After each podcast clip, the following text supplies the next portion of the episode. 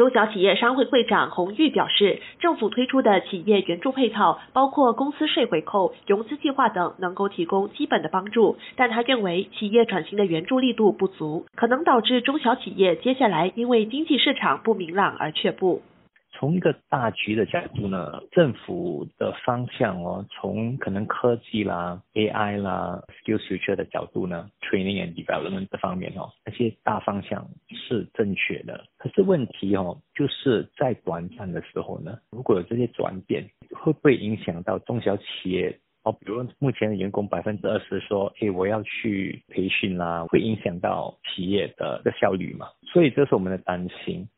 从成本的角度呢，progressive wage 还是往上调，所以有些企业会觉得成本还在往上。同时呢，目前的这个市场哦，从去年的第四季度啊，这不怎么的乐观呐。所以我们是担心，如果没有什么的销售，同时你的成本还是往上调的话，在短暂的时候，可能有一些企业会受到影响。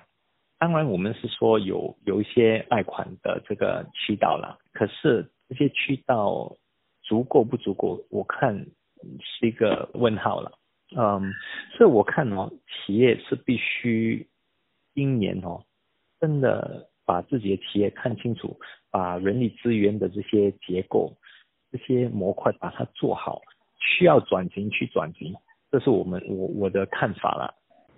新加坡全国商联总会会长杨向敏说：“虽然针对企业的援助措施没有往年来的多，但能够协助企业在现今环境中稳住阵脚。预算多数集中在于给予新加坡的公司，在这个不确定的这个环境之下啦，如何面对未来的一些挑战。有一个对于邻里商家，还有我们的这个零售市场。”有一个好消息，就是政府宣布这个额外六百块钱的这个这个消费券啊。在这方面呢，我是觉得呃，这个是一个小礼物啦。今年的话，它已经是分发了一轮了哦，就是五百块，然后这回呢就再分发多六百块，总数呢就大概千一块了啊，相当不错的礼物了。第二点就是那些中小型企业或者是商家跟那些跨国公司互相的配合啊。是要具有这个跨国公司需要到的一些服务或者一些产品啊，我是觉得是对于一些在本地研发一些有特别技术的一些公司，他们在这方面呢就有个一个比较大的机会了。城市频道记者陈嘉玲报道。